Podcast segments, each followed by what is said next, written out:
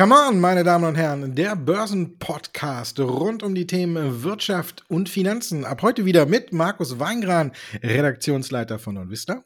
Und Andreas Lipko von Comdirect.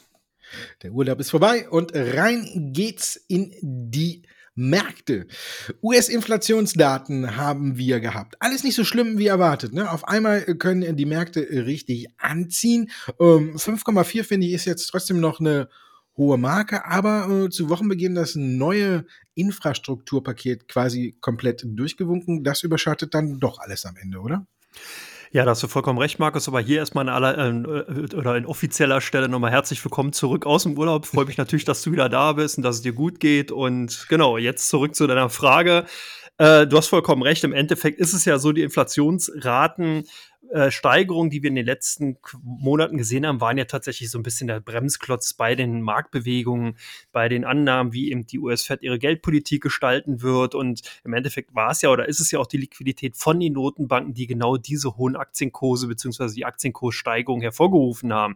Jetzt hat man nämlich genau darauf geschaut, wie sieht's denn wirklich aus mit der Preissteigerung? Geht die so weiter oder kann die vielleicht auf dem aktuellen Niveau verharren? Und genau das war's. Die CPI-Daten, also die Inflationsdaten aus den USA, haben eben gezeigt, dass wir hier zwar weiterhin auf einem hohen Niveau sind, über fünf Prozent, aber, und das ist ganz wichtig, dass die Kernrate, also die, Rate, die Inflationsrate ohne Essen und Energieträger, dass die sogar etwas unter den Erwartungen zurückgeblieben ist. Und darauf haben sich die Marktteilnehmer festgenagelt. Dann, du hast bereits gesagt, natürlich kam dann nochmal zusätzlich das Infrastrukturprogramm von den USA zusätzlich nochmal dazu, überlagerte dann dieses ganze Thema. Und das war im Endeffekt dann auch der Zündstoff dafür, dass zum Beispiel dann natürlich die US-Börsen so sukzessive Stück für Stück dann neue Rekorde ausgebildet haben, wobei man auch hier so ein bisschen den Eindruck haben kann, eher wie eine Katze. Man schleicht sich vom einen Niveau zum nächsten, keine großen Sprünge mehr wie vor einiger Zeit noch, wo man tigerartig sozusagen von einem Tausender Niveau ins nächste gesprungen ist. Jetzt redet man hier nur um wenige Pünktchen. Und das hat man beim DAX auch gesehen, dass hier eher so ein bisschen das kleine Kätzchen doch herangewachsen ist und man jetzt zumindest den Sprung kurzzeitig über die 16.000 Punkte Marke geschafft hat. Aber du hast vollkommen recht, Inflation scheint mal wieder vom Tisch zu sein. Die Frage ist halt nur, wie lang. Ja, die Frage ist, wie lang? Ja, nicht mehr so lang, ne? Ende des Jahres sind wir dann fast durch, ne? Ich meine, auf dem hohen Niveau, wo wir sind, kann es ja nächstes Jahr fast gar nicht mehr steigen, ne? Da kann es ja einfach nur noch mal ein Stück zurückgehen. Aber hm, ja, wie du schon sagtest, ist ähm, Inflationsdaten. Ich finde, es ist immer schön, wie alles dann ein wenig, äh, ja, man muss sagen, da sind die Amerikaner ja immer Meister drin, äh, alles schön zu reden. Ne? Und so hat man dann gesagt, okay, wie du schon sagst, die Kernrate lag ein wenig unter äh, den Erwartungen. Und dann ist die 5,4 dann auch nicht mehr so abschreckend. Und das Wichtigste ist ja im Grunde genommen, dass man gesagt hat, die Notenbank muss dann auf dem Niveau nicht mehr eingreifen. Jetzt geht man tatsächlich, äh, oder jetzt glauben tatsächlich alle, es ist nur noch äh, ein temporäres Problem.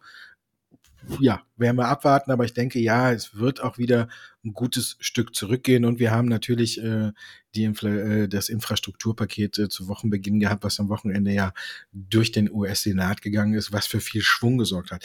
Und deswegen sind auch wieder andere Aktien in den Mittelpunkt gerückt. Ne? Das ist immer vielleicht auch so ein Indiz dafür, weil du schon sagtest, wie die Katze, die sich so langsam nach vorne pirscht. Es war immer irgendwie andere Aktien dann auf einmal neu in den Vordergrund rücken. Wenn man guckt äh, zu Wochenbeginn, äh, welche Aktien da sind die ganzen Stahlwerte in den USA fünf bis sieben Prozent nach oben geschnellt, während sich dann die Technologiewerte wieder ein Stück zurückgehalten haben.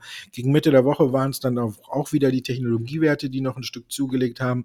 Apple bewegt sich wieder Richtung ein neues Allzeithoch. Dann, wir gucken nachher auf die Zahlen von Palantir, äh, auch ein Technologieunternehmen, was ja dann auch überrascht hat. Vielleicht die Katze ist dann so, weil immer wieder in unterschiedliche Branchen und in unterschiedliche, aus unterschiedlichen Gründen äh, investiert wird. Deswegen bewegen wir uns leicht nach oben, obwohl man ja sagen muss, wenn man das Ganze so saisonal beobachtet, wären wir ja jetzt eigentlich in der Phase, wo die Märkte jetzt dann äh, nach dem starken Jahresauftakt eigentlich auch mal ein Durchschnaufen verdient hätten. Aber ist aktuell nicht da und du hast schon gesagt, der DAX hat ein neues Allzeithoch äh, geknackt, 16.000 und Dafür hat er jetzt fünf Monate gebraucht. Ist auch keine so lange Zeit. Ne? Wenn wir überlegen, wir waren vor fünf Monaten, haben wir die 15.000 äh, geknackt, jetzt haben wir die 16.000, jetzt liegt der DAX seit Jahresanfang 17 Prozent im Plus. Wenn du mich jetzt fragen würdest, würde ich sagen, reicht. Mission erfüllt, 17% Zuwachs übers Jahr gesehen, hätte man im Grunde genommen zu Jahresbeginn so nicht erwartet, oder? Definitiv nicht, aber ich denke, wir sollten mal für den DAX und die 16.000 zumindest mal einen kleinen Tusch wir haben es heute gesehen, von daher hier ihr live dabei. Die Podcast-Zuhörer haben sozusagen heute den Tag jetzt miterlebt. Du hast vollkommen recht. Es ist schon, ich finde es auch ein bisschen unheimlich. Und ich sehe immer mehr Parallelen auch zu den Dotcom-Zeiten 2000, 2001, zumindest auch vom Gefühl her. Man hat so ein bisschen den Eindruck, die US-Börsen gehen von einem Rekord hoch zum anderen, jetzt dann eher mit gebremster Anbremse und jetzt kommt der DAX aus seinen Puschen, springt sozusagen los und geht kurzzeitig über die 16.000. Wir haben das ja in der letzten Zeit öfters mal gehabt. Jedes Mal, wenn neue Rekordkursniveaus ausgebildet wurden, beziehungsweise wenn solche runden psychologischen Marken überwunden wurden, dann gab es oftmals danach Konsolidierung. Nun will ich hier nicht wieder als Bär auftreten, das habe ich in den letzten Wochen schon zu oft getan. Aber insgesamt ist es halt wirklich so, mir fehlt wirklich so ein bisschen das Fundament von der fundamentalen Seite, von der realwirtschaftlichen Seite. Wir haben sehr, sehr viele ungelöste Probleme. Wir haben vor allem noch sehr, sehr viele Risiken voraus ist. Es ist zum Beispiel ein Thema, was nicht unterschätzt werden sollte, ist die kommende Bundestagswahl in Deutschland, die auf jeden Fall auch wegweisend sein wird für viele Branchen, so oder so. Wir haben das Thema vierte Welle, Coronavirus. Was passiert? Gibt es einen Lockdown nicht? Wie gehen die Restriktionen weiter? Etc. pp. Sicherlich auch ein Thema, was nicht äh, unbedingt unbeachtet werden muss. Und was ich auch sehr bemerkenswert in diesem Zusammenhang finde, dass zum Beispiel BioNTech, die deutsche Impfherstellung, äh, der, der deutsche Impfhersteller alleine durch die Impfaktivitäten dem Bruttoinlandsprodukt in Deutschland einen Anteil von 0,5 Prozent hatten. Das ist natürlich auf aktuellem Niveau schon durchaus sehr bemerkenswert und sehr, sehr heftig, muss ich sagen. Man darf nicht vergessen, zum Glück waren Impfaktivitäten in den letzten Jahrzehnten nicht unbedingt Kernkompetenz und Kernhauptmerkmale der deutschen Wirtschaft, sondern hier waren es eigentlich eher Ingenieurwesen, Maschinenbau, Automobilbau und andere äh, Industriezweige und Technologiezweige, die hier maßgeblich zur Sorge oder beigetragen haben, dass das Bruttoinlandsprodukt so nach oben gegangen ist. Und deswegen ich denke, dass hier sehr, sehr viel Verzerrung gerade stattfindet, dass hier sehr, sehr viele Sondereinflüsse eben auch mit eine Rolle spielen und vor allen Dingen, was ganz maßgeblich ist, und darüber haben wir uns an dieser Stelle ja auch schon unterhalten. Wir, immerhin machen wir den Podcast jetzt mittlerweile seit fast, ich glaube, drei Jahren. 2018 haben wir angefangen. Genau, im Oktober ist, haben wir sozusagen Jubiläum. Und wir haben immer ein ganz, ganz klares Thema. Nein, nicht Wirecard, aber äh, wir haben die Liquidität. Wir haben die Notenbank-Liquidität, die seit Jahren in die Märkte reindrückt und dafür Sorge trägt, dass die Aktienkurse immer weiter steigen. Und das ist im Endeffekt eine eine, äh, ein Mechanismus, wo man halt auch sehen muss, dass hier einfach Risikowahrnehmungsprobleme beziehungsweise Asymmetrien aufstehen. Das heißt, Investoren müssen einfach investieren. Auch wenn viele sagen werden, nein, müssen sie nicht. Die sind nicht dazu gezwungen, doch sie müssen schon, weil sie ja eben Geld von, Invest von Investoren anvertraut bekommen, Vermögensverwalter, die müssen entsprechende Renditen bringen. Und wenn die Aktienkurse, wie du gesagt hast, der DAX allein 17 Prozent anspringt, dann kann ich als Vermögensverwalter nicht meinen Kunden sagen, hey, hier, ich habe immer die Inflationsrate ausgeglichen, seid froh, dann gucken die nämlich auf den DAX und sagen, ja, Moment, da hätte ich ja 17 Prozent gehabt mit passives Investment. Und das ist genau der Druck, warum der, die Aktie, oder das ist der Grund, warum die Aktienkurse immer wieder neu angeschoben werden. Ich bin ja gespannt, was du dazu sagst. Wie empfindest du denn das aktuelle Kursniveau im DAX, Markus? Ja, ich hatte ja, wir haben ja schon Anfang des Jahres darüber gesprochen und uns auch so wenig über die Jahresziele unterhalten. Dann habe ich ja so als äh, bis kurz vorm Sommer das Ziel ausgegeben, 15.800, dann gleich der Rücksetzer und äh, hatte so auf dem Radar, dass wir dann so Richtung äh, Jahresendrallye oder so Richtung äh, die 16.000 knacken. Jetzt ist tatsächlich alles äh, früher gekommen, als ich auch ein wenig gedacht hatte. Aber zum einen hast du schon ein paar Gründe aufgeführt, zum anderen, ja, ist wirklich so viel Liquidität da, dass ich mittlerweile glaube, ähm, habe ich ja auch schon ein paar Mal gesagt, äh, dass die ganz große Korrektur, wir haben ja auch äh, kurz, kurz nachdem ich in Urlaub gegangen bin, ist ja einmal alles auch, auch nochmal ganz kurz nach unten gegangen äh, und dann aber auch relativ schnell wieder alles nach oben. Also wir sehen, glaube ich, mittlerweile nur noch kurze, heftige Korrekturen, die allerdings relativ schnell wieder ausgeglichen werden. Und in den Zwischenphasen, äh, sage ich mal, so Korrektur in den äh, einzelnen Werten nicht immer jetzt mittlerweile im gesamten Index. Wir sehen es, äh, die Automobilindustrie, obwohl auch hier die Wolken äh, nicht gerade kleiner geworden sind, sage ich jetzt mal. Also wir haben immer noch die Probleme mit den Chip, äh, mit dem Chipmangel. Dann sind jetzt auch zum Beispiel die Zahlen in China, die Absatzzahlen zum zweiten Mal hintereinander äh, rückläufig im Vergleich zum Vorjahresmonat, ähm, äh, Vorjahres, ja genau. Und ähm, trotzdem sehen wir die Aktien noch auf einem relativ hohen Niveau. Aber zum Beispiel hat jetzt eine Delivery Hero wieder ist äh, deutlich zurückgekommen. Äh, die kleineren, eine Henkel oder so nach den Zahlen, die sind ja alle noch nicht mal Richtung Allzeithoch unterwegs. Und ähm, von daher glaube ich tatsächlich, ich muss meine Meinung revidieren. Ich glaube, dass wir jetzt nicht mehr so, eine, so einen Rücksetzer richtig sehen, wie wir es früher saisonal bedingt gesehen haben, dass der DAX so drei, zwei, drei, 400 Punkte nochmal im Sommer fällt und dann eben durch starke Schlussrallye das alles wieder übertrumpft. Ich glaube, wir werden jetzt vielleicht eine, eine Seitwärtsbewegung sehen um die äh, 16.000. Wir können, sage ich mal, vielleicht einen Rücksetzer nochmal sehen auf 15.800 und dann äh, glaube ich, dass wir am Ende des Jahres deutlich höher wieder liegen, wenn wir nicht gar äh, ja so um die 16.200, 16.300. Also man sieht's ja, wir sind alle mittlerweile Künstler, die Probleme wirklich beiseite zu schieben. Die Delta-Variante, die jetzt, äh, sag ich mal, vor zwei, drei Wochen noch für ordentlich Verunsicherung gesorgt hat, ist jetzt eigentlich ja, zum Teil fast schon wieder vergessen. Äh, mittlerweile wird darüber diskutiert, ob die Impfzahlen in Deutschland überhaupt stimmen und nicht äh, viel höher sind äh, als bislang äh, angedacht, weil jetzt viele immer sagen, äh, es sind viel zu wenig geimpft. Jetzt kam ja schon Diskussionen auf, dass das nicht richtig erfasst worden ist. Ich hatte da auch schon so meine Zweifel bei jedem, den ich frage, der ist geimpft. Und äh, trotzdem äh, sind irgendwie viel zu wenig geimpft.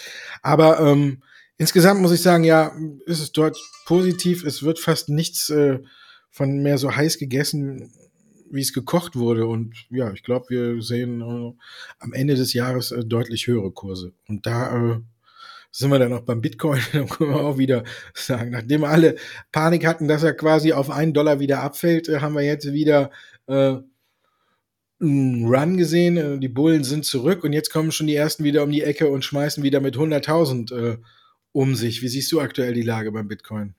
Ja, Bitcoin ist für mich auch so ein Phänomen, zeigt aber auch, was für ein Klientel bzw. was für Investoren auch gerade in den Bitcoin investiert sind und wie gering doch der Anteil von richtig großen institutionellen Investoren nach wie vor in diesem Feld ist, auch wenn die natürlich zunehmen. Aber genau diese Mehrheit doch an emotional agierenden Tradern oder Marktteilnehmern sorgt eben dafür, dass der Bitcoin weiterhin so eine hohe Volatilität intraday als auch natürlich mittel- bis langfristig aus oder aufzeigt. Und wir hatten an dieser Stelle ja auch schon da öfters drüber gesprochen. Ich fand es auch witzig, dass genau vor zwei oder vor ein Wochen, ich kann, weiß nicht mehr ganz genau, so bei 30.000 US-Dollar, dass da eben ähm, da schon wieder so eine richtig negative Stimmung war. Man hat den Tod gesagt, man hat schon gesagt, ja, jetzt ist die Blase geplatzt und wird sich nie wieder erholen. Und witzigerweise genau in dem Augenblick war sozusagen der Boden erreicht und seitdem konnte der Bitcoin ja wieder massiv zulegen. Ähnliches hatten wir gesehen, ich glaube im April diesen Jahres, als dann eben die Kursziele 250.000 US-Dollar, 500.000 US-Dollar, ich weiß nicht was ausgerufen wurden.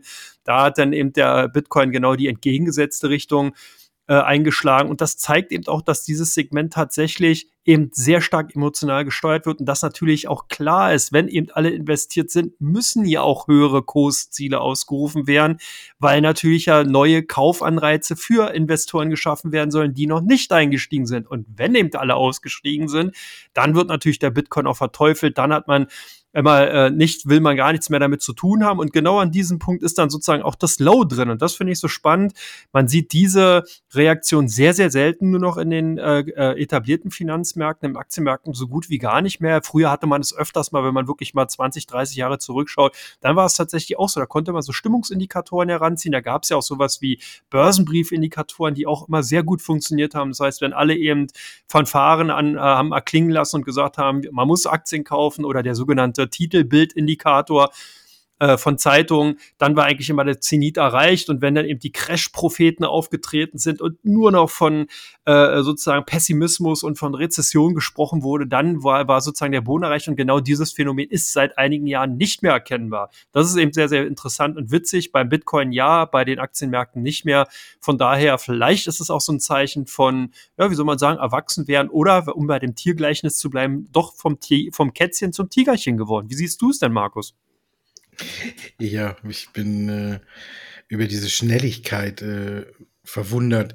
Und dann, wie ich schon sagte, dieses, äh, wie du auch sagtest, für uns war es früher direkt ein Warnsignal, wenn irgendeiner um die Ecke gekommen ist und gesagt hat, äh, die Aktie steigt auf 1000 oder irgendwo hin. Das kennt man mittlerweile nur noch aus diesen einschlägigen Foren, wo es dann immer heißt, äh, Aktie XY to the moon.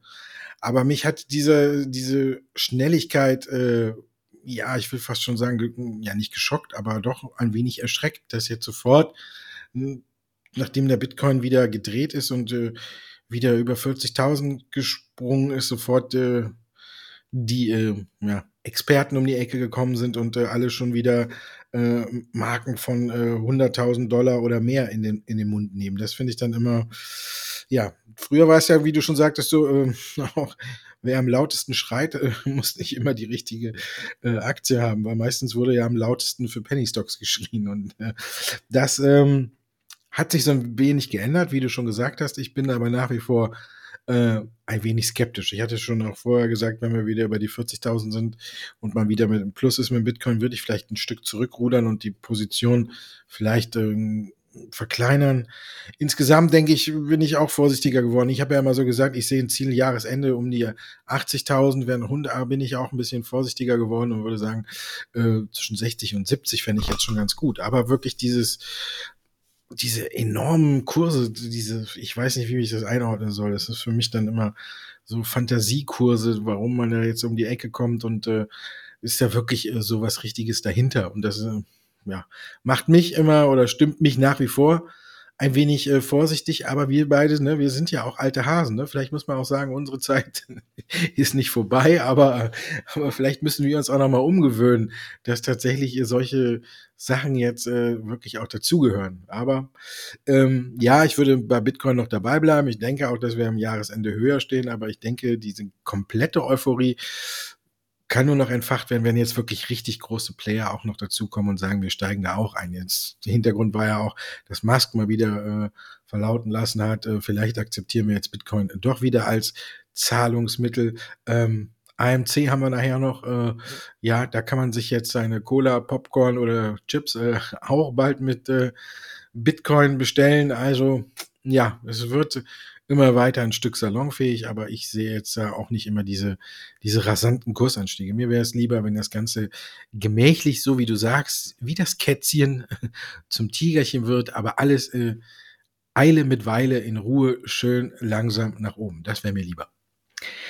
Was mir noch lieber ist, ist Teil 2, wo wir uns um die Fragen der Zuschauer kümmern. Da sind wieder zahlreiche reingekommen und den werden wir uns jetzt annehmen.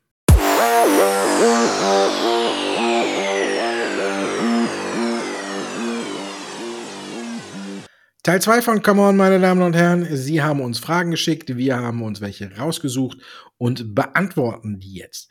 Ja, fast schon, äh, ja, ein ganz guter Wirecard-Vertreter, eine Telekom, die langweiligste Aktie der Welt. Jetzt gab es wieder Prognoseerhöhungen bei Mutter und Tochter, leichte Prognoseerhöhung. Reicht das für dich, um wirklich jetzt mal aus diesem äh, Langzeitschlaf zu erwachen? Ja, Markus, wenn wir schon bei den Tiergleichnissen bleiben, genau, der Elefant im DAX, so gesehen die Deutsche Telekom, sowohl von der Gewichtung vielleicht nicht mehr so, aber eben doch vom lethargischen Verhalten her, wankte ja doch lange Zeit hin und her und konnte nicht so richtig aus dieser langen Trading Range raus, äh, liebevoll auch Sleepy Telekom genannt, hat es aber doch irgendwie äh, geschafft, aus dieser Trading Range rauszukommen. Und das ist, denke ich mal, ganz interessant. Ich muss auch sagen, ich fühle mich eigentlich mit so einer Aktien wie zum Beispiel von der Deutschen Telekom eigentlich in dem aktuellen Marktverhältnis ganz gut ich gehe auch davon aus, dass wir zumindest eine Konsolidierung sehen sollten und sehen werden. Und in so äh, Zeiten, denke ich, sind im Titel, die defensiver sind, die eben aus dem Telekommunikationsbereich kommen, die eben auch eine hohe Dividendenrendite haben und die auch insgesamt eigentlich einen guten Job machen. Und so ist die Telekom ja auch einzustufen. Das ist keine Behörde mehr, so wie früher äh, dass man eben wirklich hier angenommen hat, ja, Mensch, die Telekom, das ist ja noch wirklich Deutsche Post und hier mit Telefon und so, sondern man ist hier wirklich zum Technologiekonzern mit interessanten Beteiligungen äh, geworden und hat hier eben auch entsprechend mit T-Mobile USA wirklich einen sehr, sehr guten Player am Markt. Also ich finde die Aktien wirklich interessant. Ich glaube, wie, man darf hier halt nicht davon ausgehen, dass man hier einen Growth-Titel hat, der eben wirklich durch Kursgewinne sich auszeichnet, sondern eben wirklich einen Value-Wert. Und aus meiner Sicht heraus ist die Zeit auch gekommen, dass man wesentlich verstärkter auf Value-Werte schauen sollte. Das heißt, Dividendenrenditen im Vordergrund stellen, Stabilität bei dem Gewinnentwicklung im Vordergrund stellen und natürlich auch eine gute Bilanz äh, im Endeffekt mit als Grundlage für die Investmententscheidung heranziehen. Und aus meiner Sicht heraus kann man alles drei bei diesem Titel sehen. Ja, bei Palantir sieht es ja ein bisschen anders aus. Der US-Technologiewert ist ja eigentlich ein junger Wilder. Also hier haben wir ja, weiß nicht, mal sehen, was du da für ein Tier findest. Aber die Aktie kam ja mit Zahlen, ist gut im Plus gewesen. Ist es deiner Meinung nach ein Befreiungsschlag? Äh, kleiner denke ich schon, ja. Aber ich denke, das ist ähm, so eine Aktie, die sich jetzt quasi durch äh, die ganzen Sachen durchmogelt, wo man so sich auch alles in Ruhe schönreden kann. Wenn wir uns die Zahlen angucken, ähm, hat man ja beim äh, Gewinn genau die Schätzung der Analysten äh, getroffen. Die hatten äh, 4 Cent je Aktie erwartet, die hat Palantir geliefert. Beim Umsatz lag man dann etwas äh, drüber oder auch schon ein gutes Stück drüber und äh, man hat die Free Cashflow Prognose von 150 Millionen auf 300 Millionen erhöht. Das reichte dann schon für ein zweistelliges Kursplus. Palantir ist glaube ich, eine so gute Aktie, die natürlich in Verbindung mit diesen Geheimdiensten und alles immer am Anfang so ein bisschen verrucht war und gesagt hat, das ist eher so ein Überwachungswert und den sollte man nicht haben. Ähm, man ist bemüht, auch hier ähm, jetzt Kunden zu finden, sage ich mal, außerhalb der amerikanischen Behörden. Ist ja ein großer Datenverarbeiter und Analyst und ähm, ich glaube, ja, es war so ein kleiner Befreiungsschlag, weil wenn man das aufs Jahr sieht, tun wir oder sagen wir ja immer, wir tun uns schwer, ähm, Aktien auf einem hohen Niveau zu erfinden äh, empfehlen. Und hier haben wir wirklich eine Aktie, die, wenn wir es jetzt äh, den 1. Januar äh, diesen Jahres als Startpunkt nehmen, und Stand jetzt hat die liegt sie vielleicht ein, glaube ein oder zwei Prozent im Plus. Also da hat sich noch nicht so viel getan, obwohl die Aktie schon äh, zu Jahresbeginn deutlich höher stand. Dann kamen äh, die Zahlen zum vierten Quartal, die ja ein bisschen negativ überrascht haben und alles. Also von daher ähm, muss ich sagen, glaube ich, dass die Aktie, wenn sie weiterhin äh, so Zahlen liefert und jetzt ab nächster Zeit vielleicht noch äh, ein, zwei neue Kunden vermeldet, dass die Aktie durchaus in der Lage ist, weiter noch nach oben zu marschieren. Weil hier eben äh, sind wir nicht auf dem höchsten Niveau. Wir sind noch ein gutes Stück vom Allzeithoch entfernt. Und äh, ich glaube, dass das auch jetzt so Aktien sind, die Anleger dann äh, vielleicht auch Privatanleger ansprechen, die ja nicht immer so Lust haben, jetzt auf dem absoluten äh, Allzeithoch oder so einzusteigen, obwohl es ja meistens oder in vielen Fällen gar nicht die schlechteste Idee ist. Also von daher, ja, ich denke, es war ein kleiner bis mittlerer Befreiungsschlag. Ja, glaub schon. Da stimme ich zu. Jetzt kommen wir zu einer Aktie, die ich nicht so gerne mag, aber die Fragen kommen. Ne? Äh, Delivery Hero, äh, was von den Quartalszahlen zu halten? Was denkst du darüber? Ja, Delivery Hero ist für, aus meiner Sicht heraus auch ein sehr interessantes Unternehmen. Wenn wir beim Tiergleichnis bleiben, für mich so ein bisschen wie ein Känguru. Man hat hier sozusagen auf der einen Seite ist man den DAX reingehüpft, obwohl man eigentlich die jetzt aktuellen Kriterien für eine DAX-Aufnahme gar nicht erfüllt. Man hat weiterhin keinen Gewinn, keinen operativen Gewinn. Man ist hier auch, äh, was ich interessant finde, als DAX-Unternehmen eigentlich gar nicht im deutschen Markt vertreten, sondern hat hier den Fokus eben aus aus ausländischen Märkten und da läuft das Geschäft zumindest ganz gut, obwohl, und das war auch der Grund dafür, dass die Aktien doch so stark zurückgekommen sind, hier hat man so ein bisschen erwarnend auch darauf hingewiesen, dass das bereinigte operative Ergebnis in Relation zum Bruttowarenwert eher negativer ausfallen wird, als man es vorher kommuniziert hatte. Aber insgesamt hat man gesagt, dass der Konzernumsatz insgesamt äh, äh, besser ausfallen wird, als man bisher angenommen hat und äh, dass man hier nun im Gruppenumsatz ungefähr bei 6,7 Milliarden Euro äh, antreffen wird. Das sind schon enorme Zahlen, aber wie gesagt, ich finde das Unternehmen auch schwer zu greifen. Ich finde es äh, dahingehend ver verständlich, dass man natürlich nach diesen starken Kurssteigerungen, die man bei dem Wert gesehen hat, hier auch mal Gewinne mitnimmt. Vor allen Dingen, wie gesagt, glaube ich auch, dass viele Investoren tatsächlich die Aktien gekauft haben, weil sie eben immer an Deutschland gedacht haben und an den deutschen Essungs, äh, Essenslieferanten. Wie gesagt, Delivery Hero hier, soweit ich weiß, größtenteils in Afrika und in, äh, im arabischen Raum unterwegs und, und Asien und nicht in Europa beziehungsweise in Deutschland und äh, von daher muss man vielleicht hier auch nochmal sehen, in den Ländern läuft es halt auch anscheinend ganz gut, aber für, für mich auch ein bisschen schwer zu greifen. Also von daher denke ich mal, die Aktien ähm, sicherlich eher auch ein Konsolidierungskandidat, gerade im Hinblick darauf, dass nicht ganz klar ist, ob eben tatsächlich dieser Swing, den wir jetzt in den letzten Jahren gesehen haben, natürlich auch die daraus folgenden Basiseffekte aus 2020 auf dieses Jahr jetzt, ob die dann sich tatsächlich in 2022 äh, auch nochmal zeigen werden, das würde ich bezweifeln. Von daher sehe ich die Aktien zumindest momentan schon sehr, als sehr ambitioniert bewertet an. Ja, äh, so eine Bewertungskriterien kann man bei AMC Entertainment ja nur überhaupt nicht anlegen. Äh, ich bin gespannt, was du erzählst. Ich finde die Aktien auch mega interessant. Zahlen haben ja nur kurz verschwungen gesorgt. Wie geht's weiter, Markus? Ja, wenn man das wüsste, ne, bei den Meme-Aktien, ne? Kommt ja immer auch ein bisschen auf die, auf die Laune an. Ja, nach den Zahlen sind die Aktien kurz mal zweistellig ins Plus gerannt und danach äh, haben sie sechs Prozent im Minus geschlossen. Am nächsten Tag waren sie wieder im Plus. Ja, AMC ist, ähm, sage ich mal, ne, ja, weiterhin eigentlich eine äh, ein Überraschungsbonbon. Ich überlege gerade, gibt es ein Tier, was immer überrascht? Chamäleon vielleicht, ne? Ja. Die Farbe wechselt. Herzlich willkommen heute im Command Zoo. Und äh, ich, wenn es keine Meme-Aktie wäre, würde ich äh, sagen, ähm, top. Ja, würde ich tatsächlich sagen, ähm, man sieht wirklich ein Licht am Ende des Tunnels und man muss sagen, äh, das Management äh, hat vieles richtig gemacht, auf dem hohen Niveau Kapitalerhöhungen durchzuführen, Aktien zu verkaufen. Man sitzt jetzt auf einem grundsoliden äh, Finanzpolster, ich glaube sogar von rund zwei Milliarden US-Dollar. Man kann jetzt also noch Kinos dazu kaufen oder eben auch äh, anmieten, je nachdem, wie man es braucht. Zudem hat man bei den Zahlen auch gesehen, äh, der Verlust wurde deutlich äh, reduziert. Man ist auf dem Weg wieder zurück in die schwarzen Zahlen und alles. Und wenn man dann aber sieht, dass die Aktie jetzt schon höher steht als zu ihren besten Zeiten, dann sind wir eben bei diesem kleinen Aber. Wenn die Aktie darunter deutlich stehen würde, hätte ich sofort gesagt, juhu, guter Weg, gute Aussichten, kann man kaufen.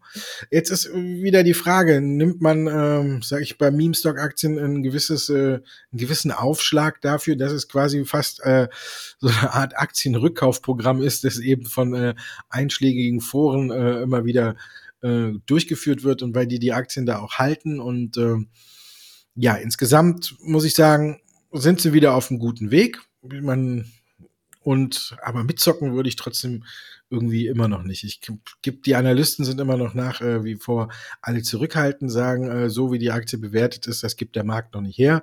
Das muss man unter vernünftigen oder äh, rationalen äh, Aspekten auch tatsächlich sagen. Aber ähm, wenn man sich andere Werte anguckt, die sind auch alle äh, ziemlich weit hoch. Also ähm, für mich kommt sie wirklich äh, wieder langsam, sie ist ja auch deutlich von dem Hoch zurückgekommen, so ein kleines Stück in dem Bereich, wo ich sage, irgendwann kann man sie sich tatsächlich, wenn sie jetzt nochmal ein Stück zurückkommen sollte, wirklich wieder angucken.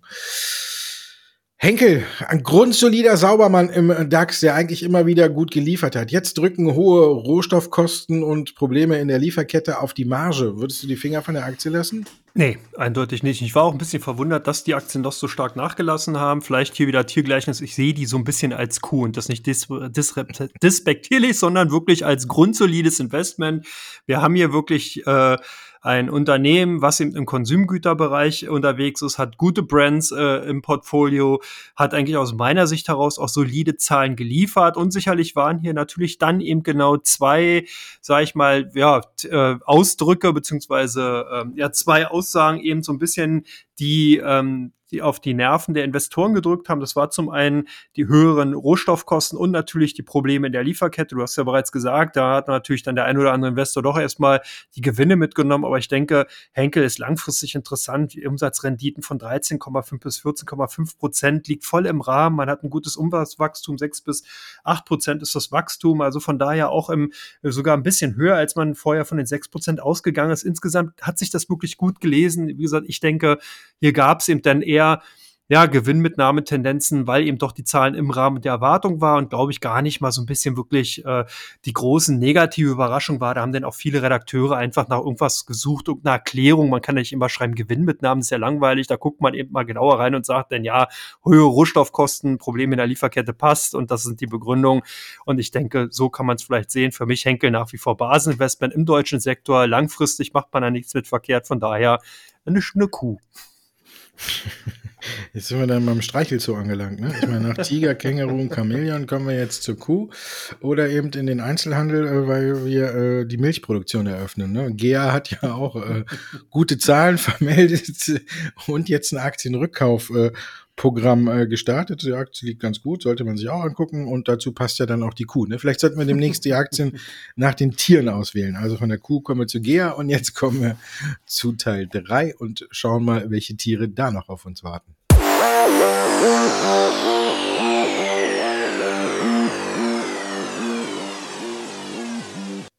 Teil 3 von Come On, meine Damen und Herren. Hier schauen wir uns die Aktien an, die bei OnVista im Fokus stehen und am meisten gesucht werden und Aktien, die bei der Comdirect ein hohes Handelsvolumen aufweisen. Und da fangen wir mit einer Aktie an, die heute mit Sicherheit, ich glaube, fast auf Platz 1 steht. Ne? Warta, nach den Zahlen dürften bei euch viele äh, fluchtartig äh, ausgerissen sein. Ja, auf jeden Fall war da ganz klar bei den deutschen Titeln, glaube ich, sogar auf Platz eins vom Handelsvolumen her, ähm, ist wirklich sehr, sehr stark gehandelt worden. Hier haben die, zum einen natürlich viele jetzt dann äh, Stop-Loss gezogen, als auch natürlich dann die Aktien verkauft. Man ist einfach von wesentlich besseren Zahlen ausgegangen. Und das ist der grundsolide Unterschied eben zu zum Beispiel der Henkel, die wir gerade besprochen haben. Bei Warta ist eben wirklich die Erwartungshaltung viel zu hoch gewesen. Man hat immer wieder darauf gewartet, wann wird die Kooperation mit Daimler oder kommt überhaupt eine Kooperation mit Daimler? Wann kommt eine Kooperation mit Apple? Also sehr, sehr viele Spekulationen, sehr, sehr viele Erwartungen, die einfach nicht erfüllt werden konnten. Dann kommt jetzt eben, sage ich mal so, eher so ein maues äh, äh Zahlenwerk. Umsatz klettert um 1,8 Prozent. Okay, das kann man bei Warta ist eigentlich ein Old, also äh, eigentlich ein Old Economy Wert, eben aber durch äh, die Erwartung eher zum Growth-Titel dann mutiert, hätte man so nicht angenommen. Und von daher denke ich mal, ist einfach so ein bisschen Enttäuschung auch da, aber ich glaube, man sollte die Aktien weiterhin auf der Watchlist behalten und deswegen sind die Aktien zumindest erstmal bei Contract sehr, sehr stark gehandelt gewesen. Vielleicht vergleichbar mit einem eine Heuschrecke. Und jetzt bei euch Biontech stark gesucht gewesen. Jetzt haben wir auch schon, äh, die müssen doch ins Terrarium, ne? Die kannst du ja noch nicht mehr frei rumlaufen lassen. Also unser Zoo wird schon richtig groß. Äh, Biontech, ja, dann äh, der, der Löwe der Biotech-Branche. ja, Biontech ist bei uns mit Moderna ähm, auf Platz 1 und 2, wenn es darum geht, welche Aktien oder werden sich gerade bei uns äh, angeschaut. Klar, wir haben hier auch wieder ein Hoch und Tief gesehen. Erst haben wir ein neues Allzeithoch gesehen weil es eben darum geht, äh, dass man eventuell eine dritte Impfung braucht. Und dann hat BioNTech auch die Zahlen veröffentlicht und Milliardengewinne präsentiert. Dadurch äh, sind BioNTech und Moderna auf neue Allzeithochs gestiegen. Und als Korrekturauslöser kam dann eine Nachricht von der EMA, dass man überlegt, ob man äh, verschiedene oder einzelne Vorkommnisse oder Nebenwirkungen als Nebenwirkung dann des Impfstoffes äh, deklariert und dann ging es äh, für beide Aktien, äh, ich glaube, zwischen 14 und 17 Prozent nach unten. Deswegen waren die natürlich in dieser Woche äh, gesucht, aber ich glaube, auf lange Sicht äh, klar sieht man immer wieder Rücksetzer in denen, wenn du vorhin hast ja schon angesprochen, äh, was Biontech äh, zum Bruttoinlandsprodukt dazu beiträgt. Auf der anderen Seite ist nach dem letzten Kursanstieg war Biontech an der Börse doppelt so viel wert wie unsere Freunde von Bayer, die uns ja auch hier immer häufig begleiten. Also kann man dann sagen, ne, ist Biontech schon von der Marktkapitalisierung her der Löwe und Bayer ist dann ja, die Katze hatten wir schon, ne? Aber trotzdem, äh, Spaß beiseite. Biontech ist, glaube ich, eine Aktie, die man weiterhin haben muss. Äh, aktuell möchte eigentlich im Grunde genommen jeder fast nur die Impfstoffe von BioNTech und von Moderna. Wenn man guckt, äh, Deutschland hat Probleme äh, mit seinen AstraZeneca-Dosen, die sie haben. Da wissen sie gar nicht, äh, wohin. Es möchte keiner mehr haben. Selbst die, die die erste Impfung von AstraZeneca hatten, haben ja dann so eine quasi Überkreuzimpfung bekommen mit einem mRNA-Impfstoff.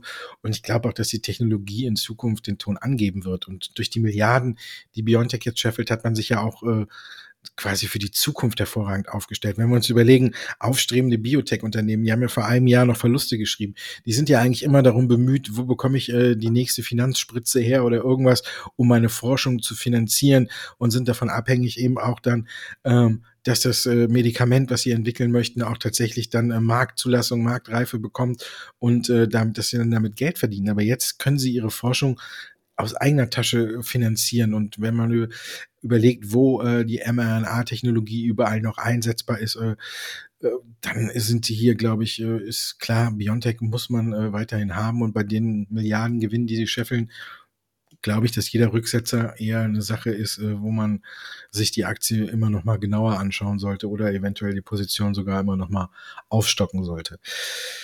Rio Tinto. Jetzt, jetzt bin ich mehr als auf das Tier gespannt. Ja, ich habe gerade überlegt, Erdmännchen oder Mistkäfer. Es soll ja, wie gesagt, irgendwas, was in der Erde rumwühlt. Auf jeden Fall international mit eines der Dickschiffe, wenn man so will. Da werden sich die ein oder anderen Aktionäre sicherlich verwundert, die Augen gerieben haben am 12. August, sprich am Donnerstag, doch relativ starker Kursrückgang.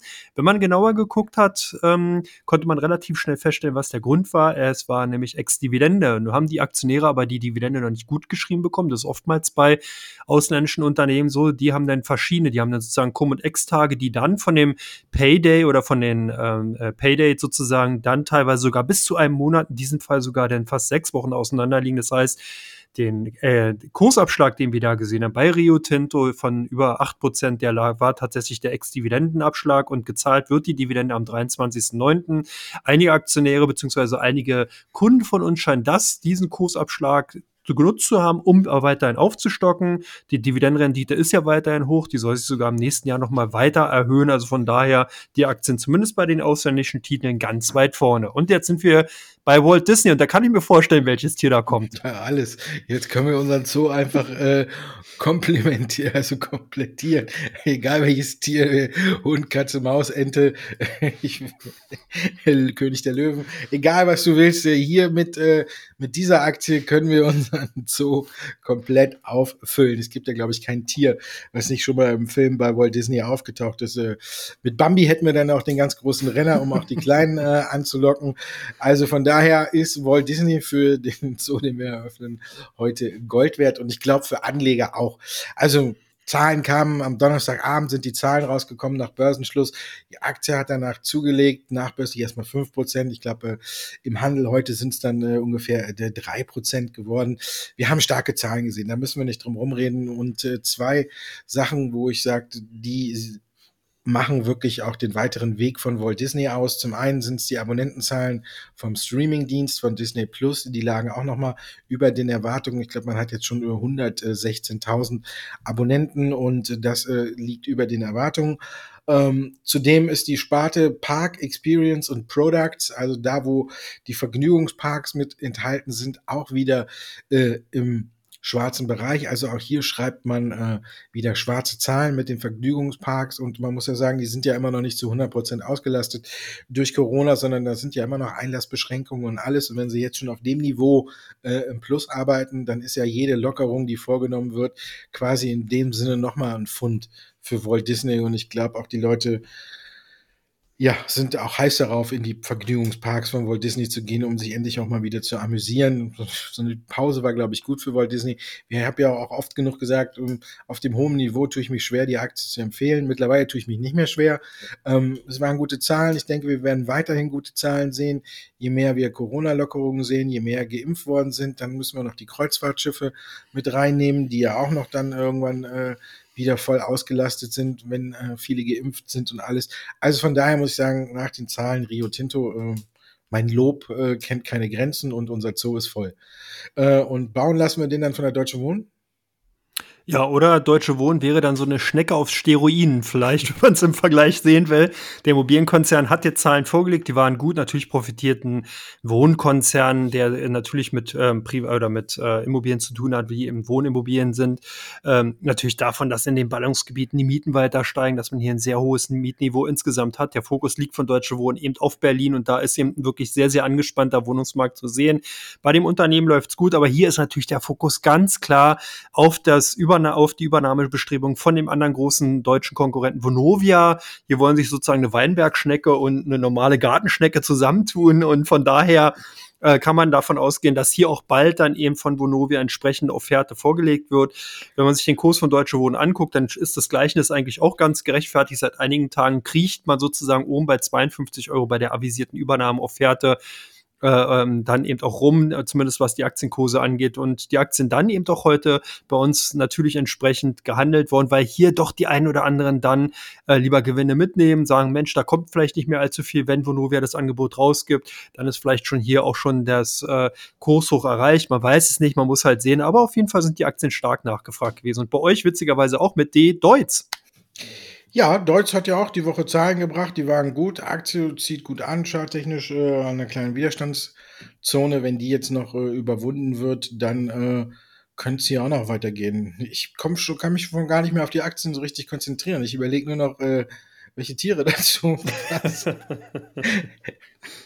Aber äh, ja, wurde bei uns auch stark gesucht, waren auch äh, gute Zahlen, gibt es nichts auszusetzen. Wir hatten ja einige Zahlen. Ja, wenn man da in diese Branche guckt, sind es ja besonders vier Aktien, die ich zum Beispiel auch bei Mindset immer gesagt habe, das war für mich so ein Quartett, was man äh, hätte quasi fast äh, blind kaufen können, als die Euphorie gerade ganz groß, groß war. Es war eben Deutz, dann dazu eine SGL Carbon, ähm, eine Delticom oder eben äh, eine Leoni. Die sind ja alle äh, deutlich angezogen, nachdem es die Lage überall aufgehellt hat. Das war so ein kleines Quartett. Da konnte man sich zwischen den Aktien entscheiden und hätte, glaube ich, da in dem, auf Sicht von einem Jahr jetzt äh, nicht viel falsch gemacht. Deswegen Deutsch hat auch gute Zahlen gebracht. Man habe ich glaube ich schon ein paar Mal gesagt, ne? aber die Tiere verwirren mich so. Ne? Und ich glaube, da geht es auch ganz gut weiter. Und wer die Aktie hat, äh, hat hier eine, eine, sehr gute Halteposition. Also ähm, da kann man auch nicht so viel falsch machen. Und äh, zumindest können wir ja von denen die Motoren nehmen äh, und dann irgendwie